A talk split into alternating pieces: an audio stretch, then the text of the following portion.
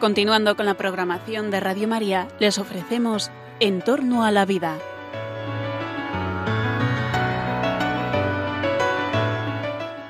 Es un espacio dirigido por José Carlos Avellán y Jesús San Román.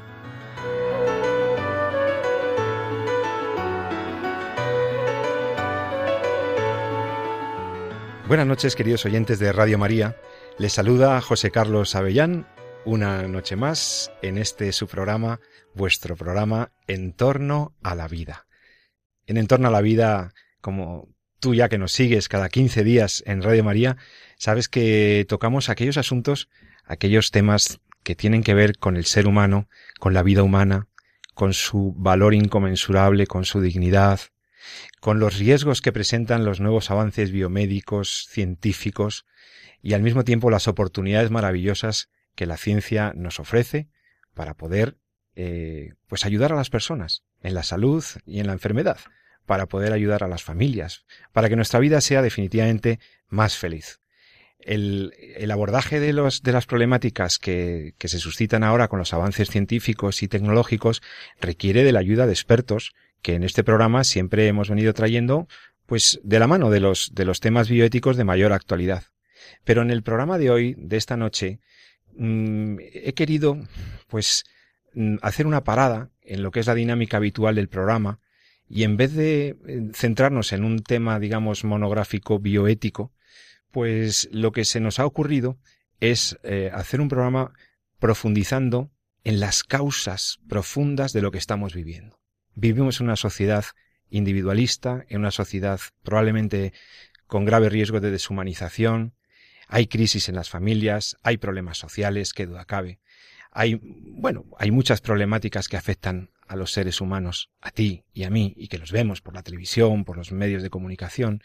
Uno de los problemas que más nos afectan, de los que más nos duelen, es probablemente el tema de la violencia. Sí, la violencia. La violencia en sus múltiples formas, la violencia muchas veces despersonalizada en, en atentados masivos, terroristas, la violencia que vemos en las conductas de algunas personas criminales, pero la violencia también que se advierte en el ciudadano a veces eh, incluso normal, podríamos decir, que no delinque, pero que, que se conduce con violencia verbal o con, con hábitos violentos. ¿no? A lo mejor no es violencia organizada, no es violencia criminal organizada, pero hay, eh, vivimos una sociedad en donde hay mucho conflicto y el conflicto no siempre se resuelve pacíficamente. Con demasiada frecuencia asistimos a situaciones de violencia precisamente contra los más débiles, contra los más vulnerables. En este mismo programa hemos denunciado la violencia contra los embriones humanos, contra las mujeres, contra la institución familiar, violencia en general que está ahí. Pero podríamos preguntarnos, ¿qué es lo que nos lleva a los seres humanos a algo que en realidad no nos gusta? ¿Qué es lo que produce? ¿Cuál es el detonante? ¿Qué es lo que provoca que una persona se conduzca de manera violenta hacia otra? Le agreda, le lesione, siquiera verbalmente, físicamente incluso, a veces masivamente. ¿Qué es lo que le pasa a una sociedad, éticamente, filosóficamente, para que hayamos, nos hayamos acostumbrado a unos niveles, a unos umbrales de violencia, de manera que vemos en el telediario, en el noticiero que escuchemos o escuchamos en Radio María, en los espacios informativos, eh, que ha habido determinada acción violenta, violencia doméstica, violencia de todo tipo, y parece como que nos estamos acostumbrando a unos niveles que están ahí. Ese es un tema que me gustará abordar hoy, pero sobre todo me gustaría profundizar en las causas más de fondo. ¿Por qué? ¿Qué es lo que hace que un ser humano pueda llegar a la determinación de orientar su libertad hacia, hacia la agresión a otro? Y, y, y, sin duda ahí está el pecado, sin duda ahí está la psicología, sin duda hay una serie de elementos que están imbricados que están componiendo lo que podríamos llamar una conducta agresiva o una conducta lesiva de otro por vía de la violencia. Pues bien, eh, como es un tema muy complejo que además tiene muchas aristas, tiene muchos aspectos, es poliédrico sin duda, el tema de la violencia nos preocupa y se han elaborado muchas teorías. Ha habido teorías filosóficas, sociológicas, eh, biologicistas, que han intentado explicar las causas del fenómeno de la violencia en el ser humano. ¿Por qué nuestra especie se comporta a veces así? ¿Por qué ¿Qué es lo que nos, qué es lo que hace que el corazón humano se permita una conducta así de agresiva? Y ahí ha habido muchas explicaciones. Vamos a repasar de la mano de un experto cuáles son las posibles causas de esta de la, de la agresión o de la conducta violenta em, en sus diversas modalidades y yendo un poco al fondo no es de esa de esa presencia casi omnipresente de lo violento de la conducta violenta y mm, algunos han llegado a, a limitar nuestra responsabilidad a excusar al ser humano de las conductas violencias amparándose en aspectos biológicos o genéticos o psicológicos o patológicos. O sea, se vendría a decir, mm, la persona que hace un acto violento no es responsable, nadie le podría imputar o reprobar nada porque está en su genética. Ah, se ha activado un gen, un gen, el gen de la violencia, que podría estar ahí subyacente y que le, le lleva de manera absolutamente inexorable a la conducta violenta. Y por lo tanto, como no es una acción libre, sino que está determinada por sus genes, entonces no hay responsabilidad ni moral ni jurídica. Y entonces tendríamos que ver qué pasa en la genética humana para que haya personas que se conduzcan con violencia. Y habría que preguntarse qué dicen los genetistas y los antropólogos sobre esta explicación. ¿Realmente existe un gen de la violencia? Bueno, pues de todas estas preguntas y de estos asuntos que a mí se me, superan por completo, para hablar de ello, tenemos la suerte de contar esta noche aquí en los micrófonos de Radio María, en los estudios de Radio María en Madrid, con una persona verdaderamente preparada sobre estos temas, que ha reflexionado profundamente sobre ellos, que lo ha estudiado, que ha escrito, que ha publicado y que seguro nos tiene muchas cosas que, contar. Hoy tenemos la suerte esta noche de tener en, en, en Entorno a la Vida al doctor Alfred Sonnenfeld. Alfred Sonnenfeld, doctor en medicina, teología, sacerdote católico, miembro de la Comisión de Ética de la Clínica Universitaria Charité de Berlín y profesor en la Facultad de Medicina de la Universidad Humboldt de Berlín. Actualmente, el profesor Sonnenfeld es catedrático en la Universidad Internacional de La Rioja, la Universidad UNIR, Universidad Internacional de La Rioja, donde él imparte varios seminarios, como por ejemplo uno sobre liderazgo ético, también es profesor en el máster sobre la teología y el pensamiento de Joseph Ratzinger.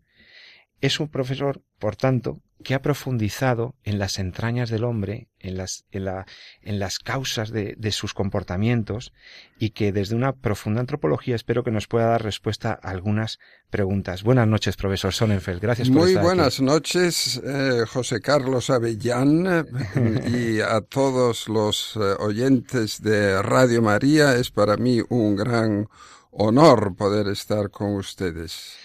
Muchísimas gracias, profesor.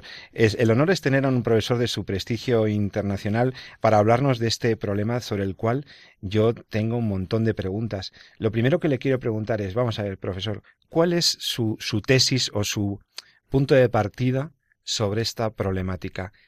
La causa de la violencia o por el origen de la violencia, ¿dónde está?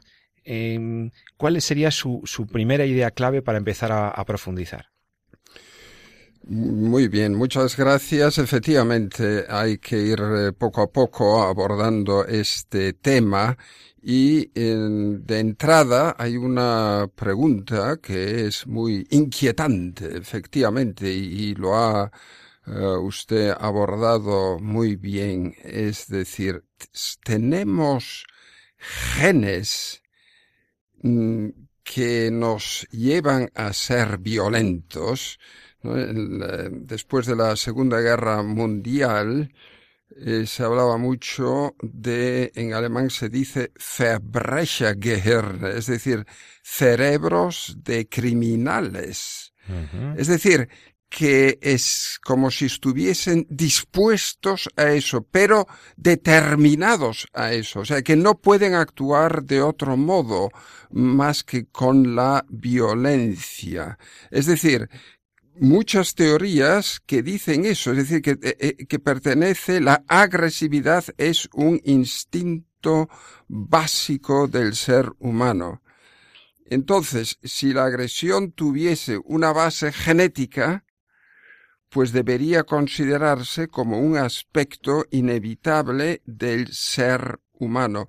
Bien, pues yo voy a tratar de demostrar lo contrario en esta sesión que tenemos ahora aquí conjuntamente, en este diálogo, porque, claro, efectivamente nos eh, llama mucho la atención eh, cosas tan tremendas como el eh, school shooting, es decir, los escolares que entran pues en una escuela para intimidar o para matar, ¿no? o todos estos, esta violencia de género, o las actitudes machistas, o las, o sea, muchas cosas donde se ve la violencia. Entonces, Mm, para que quede claro, hora de entrada, se ha pensado mucho tiempo que los criminales pues estarían sometidos a la acción poderosa de genes criminales, ¿no? Como ha dicho usted perfectamente ahora en la introducción. y de este modo se concluía que si la violencia tiene una base genética, entonces debería considerarse como un aspecto inevitable del ser humano. Entonces, yo afirmo ahora lo siguiente, de acuerdo a los conocimientos de la, de la neurobiología de los últimos 15, 20 años, es decir, que me apoyo mucho en las investigaciones de algunos sabios tanto alemanes, ingleses como norteamericanos, ¿no? pero sobre todo de Joachim Bauer, que es catedrático de neurobiología en Freiburg, en Alemania. Bien, pues entonces, em, de ahí todo, de, de, todos esos conocimientos, yo puedo eh, resumir que una equivocación fatal de nuestro tiempo consiste en pensar que el ser humano está determinado por los genes, por lo que los factores externos poco podrían cambiar. la, la afirmación es, esto es falso. Los genes son cooperadores y comunicadores que reciben señales y de este modo se regula su actividad. Y esto ocurre durante toda la vida. ¿no? Lo importante para, para que los genes actúen bien o mal no es tanto su constitución. yo ahora ya no me refiero pues a casos de, de, de, niños o, o, mayores, adultos, que tienen ahora una deformación genética eh, considerable. No, estos no. Pero así por lo general todos, ¿no? A no ser que tengamos, por ejemplo, tengamos el, el síndrome de Down, ¿no? Pues tengamos eh, la llamada trisomía 21, es decir, en el cromosoma 21 no son dos, sino que son tres. Bien, estos casos los dejo a un lado. O sea que todos nosotros, más o menos, tenemos eh, 23.000 genes. Y que es, pues, la constitución, pues, es más o menos buena. Pero lo importante es ahora cómo actúo sobre ellos. Y esto se dice en, en el término científico, lo, decisivo es la regulación genética. O sea que los genes que están ahí han de expresarse de acuerdo con un sistema regulatorio y además en relación con un ambiente, con lo cual no toda es la genética básica, ¿no? exactamente, exactamente. Los genes reaccionan a cómo yo actúo sobre esos genes. Pensemos, por ejemplo, en el piano. Al tocar las teclas del piano, que son los genes, eh, al, al, pulsar sobre ellas, pues dependiendo cómo actúo sobre ellas, pues sale la una o la otra melodía. Lo importante no es tanto el piano, claro, tiene que estar afinado, por supuesto, hombre, tiene que tener las condiciones eh, necesarias. Pero al aplaudir a alguien, ¿no? que nos está ofreciendo una sonata, por ejemplo, de Mozart, ¿no? bien tocada, pues no nos levantamos para aplaudir al piano, sino al pianista. Y esto es lo que yo me estoy refiriendo con las relaciones que tenemos cada uno, porque estamos tocando sobre los genes. Por lo tanto, los genes actúan de acuerdo a cómo son las relaciones exteriores. O sea, los genes se encienden o se apagan dependiendo de cómo actúo sobre ellos. Es decir, esto significa que las experiencias sociales pues tienen influencia sobre la biología humana. Y esto, fíjese qué cosa tan, tan novedosa, ¿no? Tan novedoso es esto. Es decir, la relación que usted tiene, por ejemplo, con su, con la persona con la que está trabajando, ¿no? Se lo puedo decir con un ejemplo. Un, un amigo, pues que, pues casado, pues con una eh, persona que, con, con, con una médico, entonces, esa médico, pues, eh, estaba haciendo un trabajo fantástico en, eh, en una institución y entonces aparece un, una, un nuevo jefe que es, digamos, una persona, un trepa, lo que se conoce con, con, con un trepa, ¿no? Sí. Y entonces ella no se aclara con él y entonces empieza a tener pues toda una serie de eh, manifestaciones biológicas, como es sarpullidos en el cuerpo, en los brazos, ¿no? a tener extrasístoles, a tener arritmias, ¿no? Y entonces hay que, mm, pues ella tiene que tomar pues una serie de pastillas, ¿no? Y en total, eh, pues seis u ocho pastillas cada, cada día, ¿no? hasta que deciden, pues mira, vamos a, acabar con este trabajo, ¿no? Y entonces, y a, presentarnos, a, buscar otra posibilidad. Y efectivamente encontraron, encontró rápidamente otra posibilidad porque esa persona, pues era muy competente. Y, pero lo que yo estoy diciendo es como una relación que es inmaterial, tiene efectos biológicos. Y lo que dice eh, Joachim Bauer, me, encanta esta expresión, es la psicología se convierte en biología. Claro. y todo se somatiza y todo está en el hombre con una unidad que se manifiesta de diversas maneras. ¿Entendido? Entonces el primer argumento ha quedado clarísimo.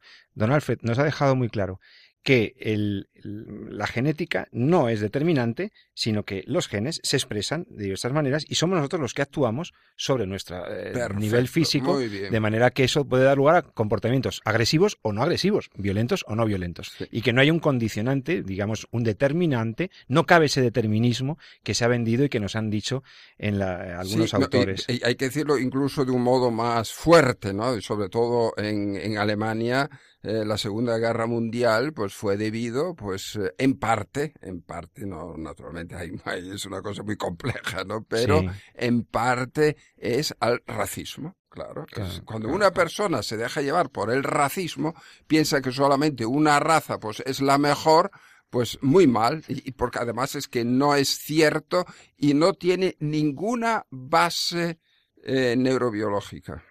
Perfecto. Y entonces, avanzando un poco entonces en el, en el tema, mm, si, si una persona se comporta de manera agresiva o tiene rasgos eh, agresivos, esto entonces tendría, eh, tiene algo que ver con nuestra naturaleza humana y ahora me estoy yendo a lo metafísico, porque claro, ya no es lo, estrictamente biológico. Eh, ¿Tenemos nosotros una tendencia o una inclinación a, a, esa agresividad en nuestra naturaleza humana? ¿Es parte integral de la naturaleza humana? la, esta agresión que es tan habitual o esta forma que tenemos de conducirnos a veces? Bien, bueno, mm, aquí también la contestación es por naturaleza nosotros tendemos a la cooperación. Los niños, ¿no? La raza humana, esto lo han demostrado pues muchos eh, expertos en este, en este tema, que han demostrado que, mm, que, que, que efectivamente el, el, el niño tiende a cooperar, el niño tiende a ayudar, el niño eh, quiere informar, ¿no? Luego, es, otro, otro tema es, pues, eh, los modelos que tiene. Si a uno le, si un niño, pues, ha sufrido mucho de pequeño, le han, eh, le han machacado, ¿no? Y, Entonces, claro, pues tiene allí una... Una dificultad para... Una dificultad muy grande. O sea, esto, esto, esto es así también, ¿no? Es decir, que depende pues mucho del entorno, ¿no? Donde él ha vivido y de las experiencias que él ha tenido, ¿no? Por eso, a mí me gusta hacer referencia, aunque sea brevemente, ¿no? De que ha habido muchas teorías a lo largo del siglo pasado, sobre todo Sigmund Freud, el fundador del psicoanálisis, ¿no? Pues ya con motivo de la Primera Guerra Mundial, que fue tremenda, ¿no? que es conocido como la guerra de las, ah, de las ametralladoras, del carro de combate, de la intervención submarina y aérea y de los gases tóxicos, y, y Sigmund Freud perdió allí a dos eh, de sus hijos, y, y, entonces pues allí pues se, descubría de un modo desgarrador pues cómo, pues cómo moría la gente, los chicos jóvenes, ¿no? Allí en la trinchera, el llamado shell shock, ¿no? Que se quedaban inmóviles sin poder reaccionar al ver, al ver que el compañero se convertía pues una mezcla de fango y sangre. Entonces, ¿qué pasa? Pues que esto a Freud le, le impresionó tanto y él establece una teoría, pero que es falsa, que es falsa. Dice, tendemos por naturaleza a la violencia. Es así, eso fue la conclusión. Tanto es así que en una carta muy famosa con Albert Einstein, Albert Einstein que veía, que veía venir, ¿no? Este gran, este gran físico alemán, premio Nobel, ¿no? Eh, eh, que el que, eh, digamos, el que describió mejor la teoría de la relatividad, pues en este Albert eh, Einstein le preguntó a Sigmund Freud, oiga, ¿y qué podemos hacer para evitar la guerra que se nos viene encima? Se lo decía en los años 30, en los años 32, 33, y, y le decía Sigmund Freud, mire, no hay nada que hacer. La naturaleza humana es así, o sea, estamos abocados a al desastre. O sea, de un modo muy determinista, o sea, algo así como eh, como Hobbes, ya Hobbes, ¿no? ya lo decía hace tantos años, el hombre es para el hombre un lobo, homo homini lupus, ¿no? Y esto no es cierto. Esto es lo que yo, esto es lo que yo mm, trato de, de, decir una y otra vez, ¿no? Porque carece, esto carece de fundamento científico. Muy bien, esto queda muy claro y además es una, son explicaciones que tienen, digamos, la limitación de, no ya lo de Freud, sino la de diversos autores, que son ideológicas, o sea, que son ciertamente reductivas, ¿no? De, de lo que debe ser una comprensión más completa del, del hombre. entonces, profesor, estamos hablando con el doctor Alfred Sonnenfeld en En torno a la vida y puedes eh, seguir escuchando este programa a través de la, de la red. Sabes que tendremos también este programa en podcast y que puedes escribirnos con tus, con tus sugerencias, tus, tus críticas también, tus aportaciones al correo electrónico de entorno a la vida arroba. Pues eh, hablando como estamos con, con el doctor eh, Sonnenfeld, mm, entonces, doctor, ¿a qué se debe la persistencia de la tesis de que el hombre tendría un instinto inherente a la violencia. ¿Por qué tantos científicos, filósofos, escritores, cineastas han apoyado la existencia de este instinto? Si no no tenemos una base, como usted ha dicho, no tiene fundamento. Claro, efectivamente, porque de ese modo, pues de, pues de un modo muy fácil, pues se evitan todo tipo de explicaciones para una cosa que Mm, que, que, que, que, está omnipresente, está en todos los lados, ¿no? La violencia la vemos en todos los lados y entonces uno dice, caramba, ¿aquí qué pasa? ¿Aquí qué pasa? Bueno, pues yo lo que les digo aquí a todos los oyentes es esto de decir somos así, no hay nada que hacer, eso es falso. Así de claro. Eso es así de claro. Es que eso sería como negar la misma libertad del hombre. Es un determinismo que es inaceptable, ¿no? Somos libres al final. Exactamente, pero ahora yo lo voy a, tratar de fundamentar un poco más neurobiológicamente y decir que tenemos un sistema motivacional en el centro del cerebro, ¿no? Tenemos ahí pues unas redes neuronales, unas neuronas, y que mm, actúan eh, pues produciendo fundamentalmente son siempre eh, eh, fundamentalmente estoy diciendo la dopamina la oxitocina y los opiáceos endógenos. Es decir, esto es lo que produce el, este sistema motivacional que se conoce desde hace unos 15, 20 años.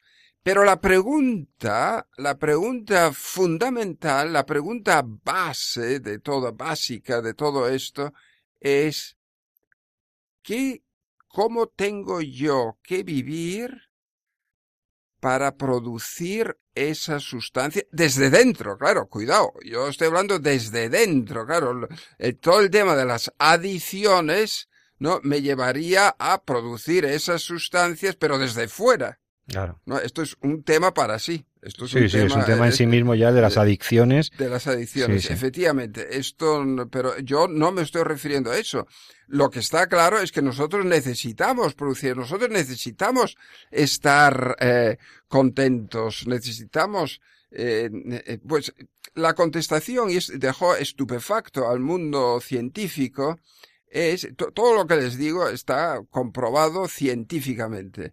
Pues es que los em, que para que yo produzca esas sustancias mensajeras neuroplásticas o, o hormonas de la felicidad, pues necesito vivir en un ambiente agradable, necesito estar en un ambiente de confianza, necesito estar en un ambiente de pertenencia, necesito ser reconocido. Por mucho que neguemos eh, esto, es que lo necesitamos y, y de hecho si nos eh, examinamos un poco más en serio, pues nos damos cuenta de que, de que eso lo necesitamos, ¿no? Es decir, el, o sea, una persona que viva egoístamente, pues no, no pues, pues no, no va a ser feliz. Y, y también lo digo ahora neurobiológicamente. Y sin embargo, ha habido autores tan importantes como el zoólogo Richard Dawkins, que afirma en su famoso libro El gen egoísta que los genes son los principales actores de la vida, no los organismos, sino los genes, que actuarían de tal modo que se servirían de los organismos como máquinas destructoras. Esto del gen egoísta Pues ha tenido no, bastante éxito también, ¿eh? Exactamente, pues muchísimas gracias por esta pregunta que me parece eh, muy importante, ¿no? Pues para ver una de esas eh, teorías eh, que han hecho mucho daño, mucho daño. Este libro fue escrito en los años 70, 70, yo me acuerdo perfectamente, ¿no? Que por lo menos al alemán, vamos, adquirió la traducción a eh, muchas ediciones. Bueno, pues para empezar, es que es muy, muy interesante esto. Es decir, este señor, que es zoólogo, ¿no? Británico, pues, y que ha creado mucha confusión con ese libro, y en ese libro insiste en decir que los genes son egoístas. Y, y con esto ha conseguido muchos impactos como divulgador científico. Pero esto no es verdad. Esto son como, como, como, como lo dicen también eh, eh, gente que ha estudiado esto muy a fondo, especialistas en la evolución, los genes no son egoístas, son cooperadores, como les he dicho al principio.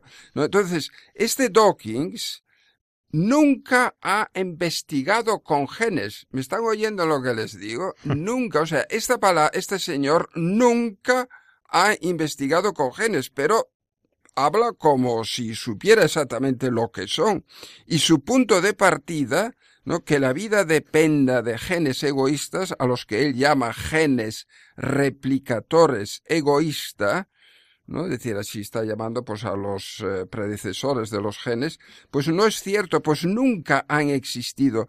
O sea, estos son productos de su fantasía, ¿no? Y como muchos otros divulgadores, ¿no? De ciencias populares, pues nos quiere hacer creer una serie de cosas que tan solo son fantasías suyas y pero que pero que no tiene mm, eh, ninguna base científica.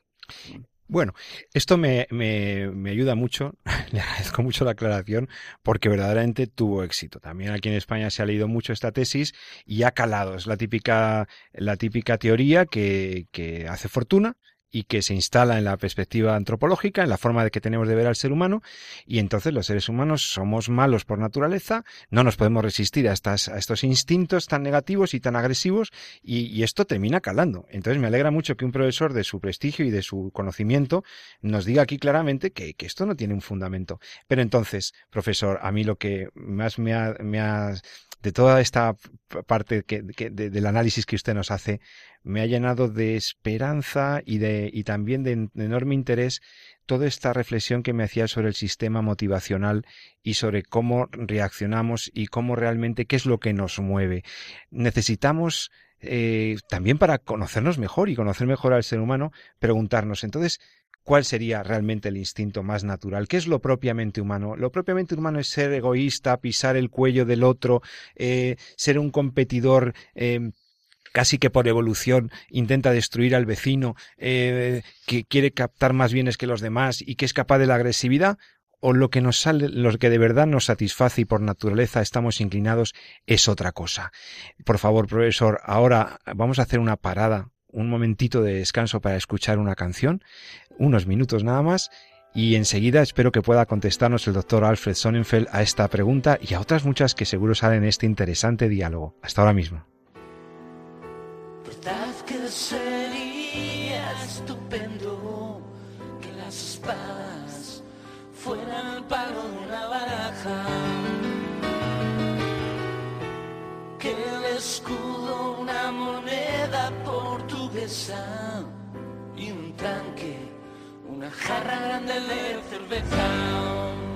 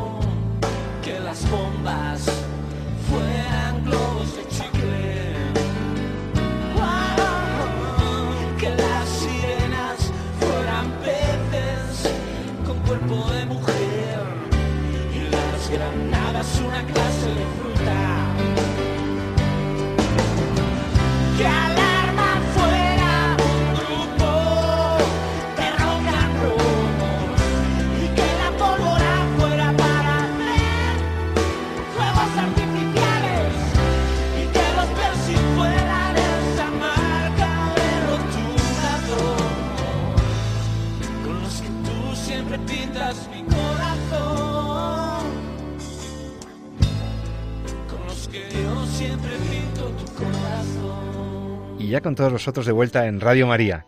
En los micrófonos de Radio María, en este programa En torno a la vida, eh, yo mismo, José Carlos Avellán, tengo el honor de estar teniendo esta, este encuentro tan fructífero, tan profundo, con el estudioso, con el teólogo y filósofo doctor Alfred Sonnenfeld de la Universidad Internacional de La Rioja, que está aquí en Madrid, hablándonos sobre el origen y las causas de la violencia.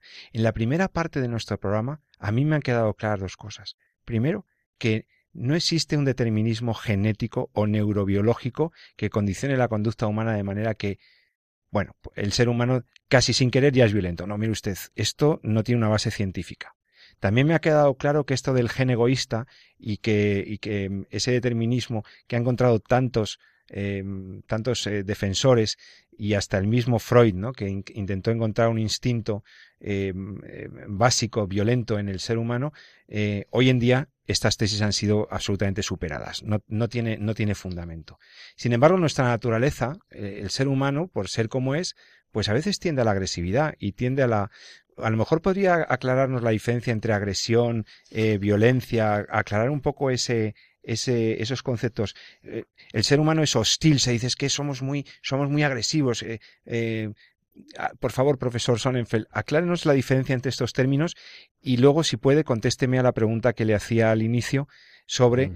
realmente a qué nos, a qué estamos inclinados los seres humanos. Muy bien, bueno, eh, mm, digamos la definición, tanto agresión, hostilidad como violencia, pues son conceptos relacionados que con frecuencia utilizamos como sinónimos, aunque no sean iguales, pero allí pues eh, autores disputan, es que los autores disputan, ¿no? Y entonces pues algún autor eh, muy conocido pues ha llegado a decir que es como si hubiera tantas definiciones de violencia como individuos que la experimentan, ¿no? Que me parece muy interesante, así como la enfermedad, eh, por ejemplo, una enfermedad, ¿no? Por ejemplo, una úlcera de estómago, pues cada uno la experimenta de un modo diferente.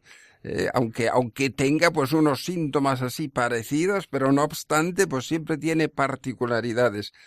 Y mm, eh, quizá interesante pues es también etimológicamente la palabra latina agredior, agredi, que significa acercarse y dirigirse a alguien con la intención de atacar y de dañarle, ¿no? Y que la agresividad pues eh, es una actitud pues que lleva a eso.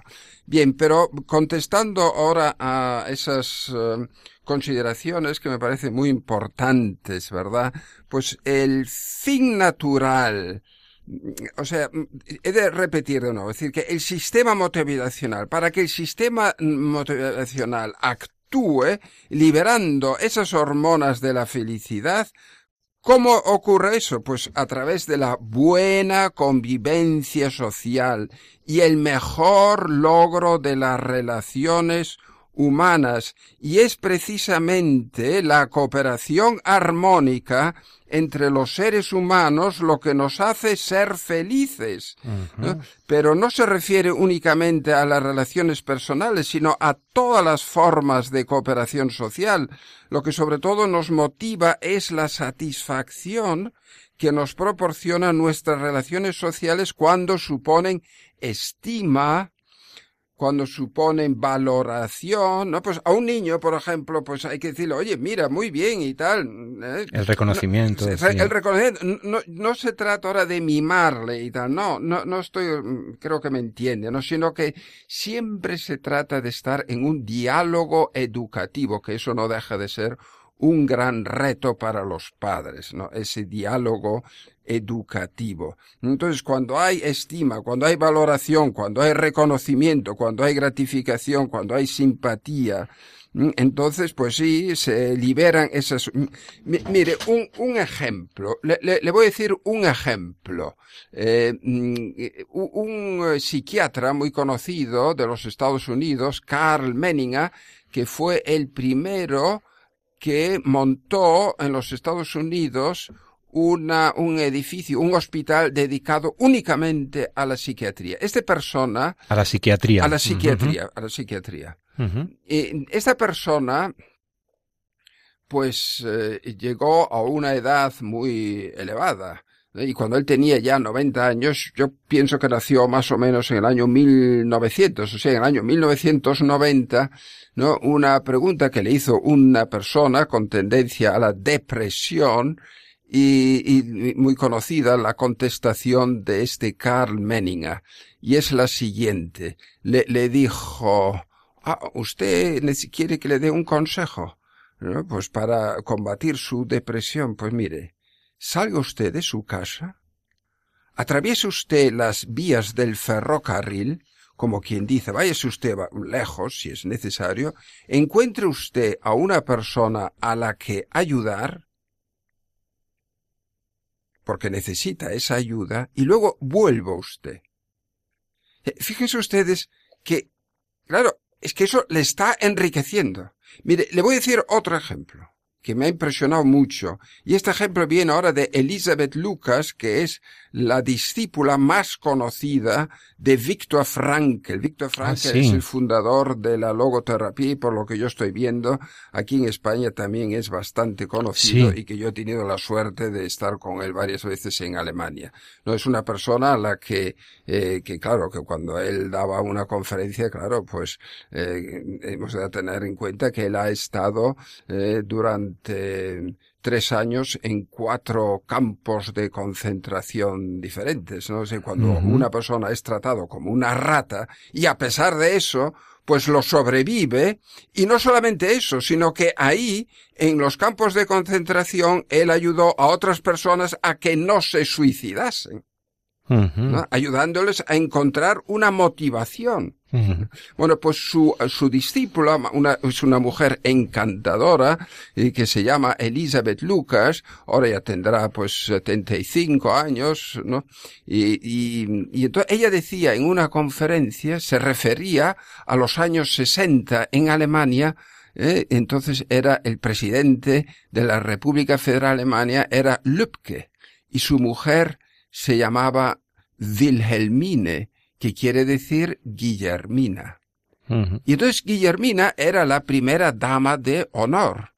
Y entonces, pues, visitaba así muchas instituciones y una vez visitó una residencia de la tercera edad. Y ahí, de repente, un señor le dice, Oiga usted, Wilhelmine Löbke, pero usted qué hace aquí? ¿Para qué viene usted aquí? Yo he perdido todo.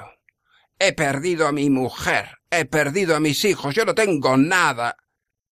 Pero qué, a qué, a qué viene usted aquí? Y ella aguanta esa situación difícil, se para y le dice, mire, le comprendo bien comprendo su situación que es francamente tremenda.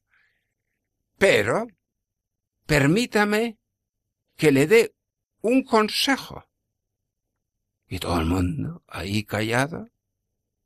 Mire, encuentre usted en esta residencia de la tercera edad a una persona que le vaya peor que usted y ayude usted a esa persona. Fíjese, como enriquecimiento para una persona. Fíjese que estoy diciendo en realidad las mismas palabras de Jesucristo cuando dice yo he venido a servir a esta tierra. El servir, el, el, hacer la vida agradable a los demás, es que es muy enriquecedor. ¿Y quién lo hubiera pensado que esto es lo que nos dice ahora la, los nuevos conocimientos de la neurobiología? ¿Eh? el, digamos, el hallazgo del sistema motivacional para que el sistema motivacional actúe bien, claro, pues he de, de estar en un buen ambiente, pero he, de, he de contribuir a que ese ambiente sea bueno, es decir, darme a los demás, ¿no? Entonces, claro, y estas son cosas que hoy a veces se olvidan. Porque, sobre todo por gente que se deja llevar por un egoísmo que fácilmente conduce a situaciones de neurosis, de neurosis. Neurosis, me acuerdo, mi profesor de psiquiatría en Bonn, en Alemania, ¿eh? y definía, así decía de, de, la persona neurótica, decía, es una persona que no ha encontrado su situación en la vida. Bueno, pero me he ido un poquito aquí por las ramas, ¿no? Pero el, lo importante es esto, ¿no? Es decir, el, eh, el, eh, el darnos cuenta que el, el, que, nosotros haciendo el bien a los demás, nos estamos enriqueciendo a nosotros mismos. Bueno, después de, entonces de todo lo que nos ha dicho, eh, me gustaría hacer una pregunta muy concreta y, y muy actual. ¿Cómo podemos evitar, sobre todo, la violencia entre la gente más joven? ¿Cómo evitar ese llamado mobbing, las marginaciones, esto que vemos ahora en la escuela y que nos llama tanto la atención, violencia de niños sobre otros niños? ¿Qué, qué, qué, qué está pasando y cómo podríamos evitarlo, doctor? Muy bien, yo esto efectivamente, muchas gracias por esta pregunta también ahora.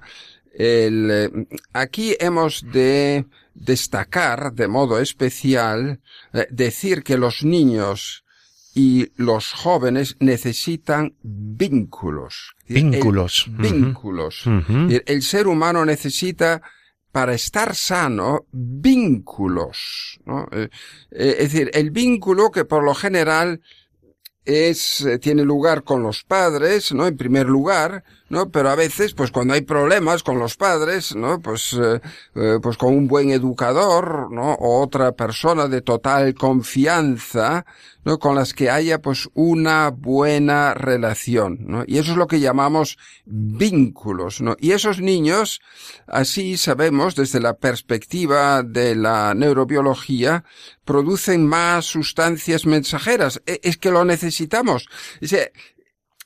Si les falta eso, si les falta ese vínculo cariñoso que le da el cariño, que le da la comprensión, no, pues entonces enferman los niños. Los niños mm. incluso enferman. Entonces, claro, así aparecen pues todo tipo de enfermedades y y también pues esas violencias, conductas de agresividad, ¿no? Pues eh, sabemos que niños que de pequeños han experimentado en su propio cuerpo situaciones de agresividad, pues, o sea, que han sido traumatizados, ¿no? Pues eso conduce en muchos casos, pues, a situaciones muy difíciles, ¿no? Por eso necesitan, pues eso, protección, vínculos estables y lugares libres eh, de violencia. Existe un dicho africano muy conocido, por lo menos en Alemania es muy conocido, lo sabe todo el mundo, y que dice, para la buena educación de un niño se necesita toda una aldea, ¿no? o un poblado, lo que uh -huh. sea. Es decir, que a veces si hay dificultades, pues en la misma casa, pues una tía o una abuela, pues puede eh, muchas veces asumir el papel importante de vínculo, no tan necesario para el buen desarrollo del, eh, del niño. Eh, pero muy importante también es que el niño aprenda ya a partir de los tres años a saber lo que es justicia social, no competencia social, es decir, aprender a esperar, a saber esperar, a saber perder en un partido, por ejemplo, también, uh -huh. ¿no? De, de, de Esto fútbol, es importantísimo, ¿no? saber gestionar sí. el, el, los pequeños fracasos, saber gestionar sí. los pequeños o grandes éxitos. Importantísimo, sí. importantísimo, compartir, ¿no? Y una cosa muy importante también, el saber cambiar de perspectiva. Esto lo, lo, digo con un ejemplo, ¿no? Si el niño va, pues, a un parque donde hay unos columpios, ¿verdad? Un parque para niños, ¿no? Pues, eh, pues, pues esperar a que le toque él el momento para columpiarse él, por ejemplo, ¿no? y mm. no actuar ahí, pues, con violencia, ¿no? Pues el saber esperar para usarlo, ¿no? Es decir, em, aprender de pequeño, la empatía con los demás. ¿no? Sí. Es decir, estas preguntas pues son, e, es importante que las aprendan los niños ¿no? y, y, los aprenden pues en ese diálogo educativo. No, vamos a ver, yo eh, ahora mm, no quiero hablar de eso porque, pero fíjense, pero tengo que decir lo siguiente. Hasta los dos años, no, no se puede exigir de los niños. Eh, eh tiene que haber una relación diádica. ¿No? Mm. Entre, entre el padre e hijos. Y a partir ya del segundo, tercer año, en la corteza prefrontal, nosotros tenemos dos sistemas. En nuestro cerebro. En nuestro cerebro. Por un lado tenemos el sistema reptiliano y bottom up, que va de abajo a arriba, y luego tenemos las células, las neuronas en la corteza prefrontal, que actúan top down, no sé, de arriba abajo sobre el sistema reptiliano. Y tiene que haber armonía. Y eso es muy importante durante todo, y esto ya comienza a los tres años y dura toda la vida. Una persona que tiene armonía consigo mismo, que sabe vivir en armonía consigo mismo, tiene, fíjense, oigan ahora, perdone que lo diga así, tiene cinco cosas, estoy traduciendo en mi cabeza de memoria, cinco cosas eh, que son menos enfermedades físicas, menos enfermedades psíquicas, eh, adquiere más fácilmente trabajo y son más aceptados en el trabajo y no llaman la atención en la policía. o sea que que vale la pena. Les estoy hablando un poco y como se dan cuenta a los que saben bien del tema de la, de la golosina, del test de la golosina del marshmallow, ¿no? Que se trata de que a un niño, eh, que entra en una habitación y le dice una señora, mira, aquí tienes un marshmallow, una golosina, ¿verdad? Y el niño tiene cinco años. Si no la comes, durante cinco minutos, es decir, postergar un bien inmediato por uno mayor pero a, más larga distancia. Esto es importantísimo que esto lo aprendan los niños. Bueno, pues si esto lo consiguen, ¿no? entonces pues yo te doy dos marshmallow. ¿no? Entonces pues hay aquí sobre este tema hay mucho, hay escrito muchísimas cosas. ¿no? Bueno bien, lo que quiero decir es que el, el, niño, por un lado, pues tiene que ir aprendiendo ya esa armonía consigo mismo y con los demás, ¿no? Eso por un lado, ¿no? Pero necesitan, los niños necesitan también testimonios, ¿no? Y modelos con empatía que les ayudan a actuar sin miedo y a afrontar las vicisitudes del día a día con señorío. Entonces, y para el buen desarrollo del potencial tan grande que todos llevamos dentro de nosotros, pero que en los niños es mayor, necesitamos resonancia. Resonancia. La resonancia con los demás, ¿no? Pero ya con esto vamos entrando ya en el tema de las neuronas espejo, que me gustaría dejar ya para otro día, porque si no se nos hace muy largo esto. Pues sí, pues lo trabajaremos, lo presentaremos en otra ocasión. A mí desde luego me ha parecido muy interesante todo lo que nos ha dicho en este último tramo, además de la educación, donde vemos a los niños y a los adolescentes. Y los mismos adultos están en esta cultura de la satisfacción inmediata. Eso de la inmediatez me parece educar para saber esperar, para saber eh, postergarse a sí mismo, para saber sacrificarse para conseguir un bien.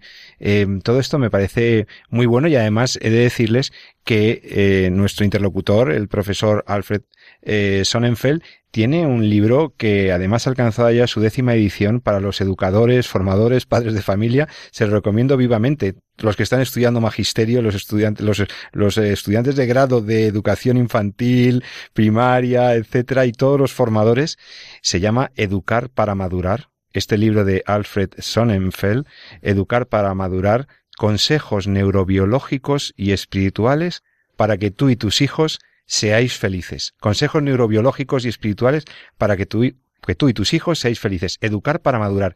Está, está publicado por la editorial Está publicado por usted mismo. No, por, Close Ediciones. ah, de Close Ediciones. Que es de Amazon, es que eso se, consigue a través de Perfecto, si es que no lo veía. Y esta décima edición, muy recomendable. Y, y bueno, pues profesor, se nos está acabando el tiempo. Si en el último minuto, ¿qué le diría sobre cómo se puede vencer la violencia, cómo se puede superar esta, eh, las posibles tendencias que pudiéramos o inclinaciones que a veces tenemos en nuestra naturaleza a hacer lo que no queremos, ¿no? Como decía San Pablo, a, no hacer el bien que vemos, ¿no? Y hacer el mal que no quiero, pero eh, como frase de cierre, ¿Cómo se supera la violencia? No, bueno, en, en, otra cosa que quería también decir es que actuar violentamente es que va en contra de nuestra naturaleza. Por eso es lo que he tratado de decir al principio. Por naturaleza no somos violentos. Otra cosa es que uno pues haya tenido la gran mala suerte de tener unos testimonios que le inciten, que le están llevando a eso, pero por naturaleza, por supuesto que no tendemos eso, porque no, además es que no producimos esas sustancias, no nos va bien esas sustancias mensajeras neuroplásticas, es que no las produzco, y, yo las necesito, yo necesito que me vaya bien, yo necesito estar entusiasmado con cosas buenas, con cosas que valen la pena. Entonces, lo que les decía, hacer la vida agradable a los demás, no, tener que los niños tengan buenos vínculos, ¿no? decir, pues que se les atienda, ¿no? decir, hoy, hoy, hoy, sobre todo, que los padres, ¿no? Que tienen, eh, tanto la mamá como la papá, el papá, tienen que trabajar, pues a veces no tienen, pues ese tiempo, pues para entrar en el diálogo educativo, para hacerles ver lo que trataba de decirles de que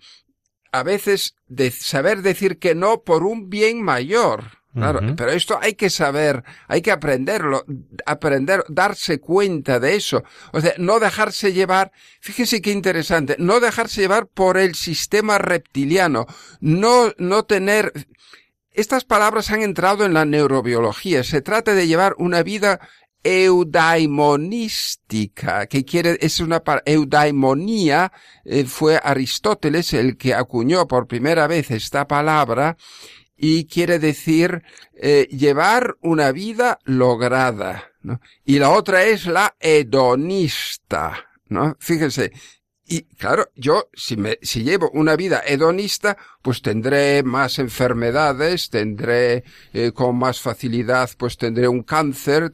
Es, es así, esto, esto, está demostrado científicamente.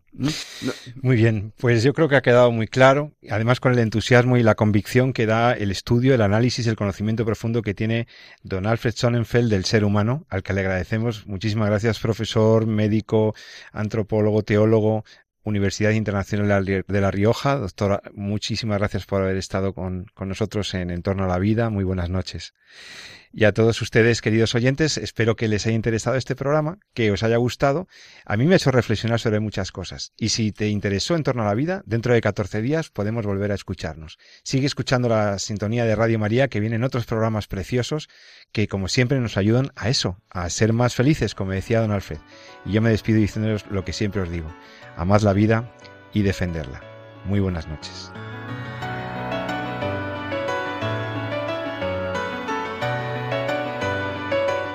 Han escuchado En torno a la vida con José Carlos Avellán y Jesús San Román.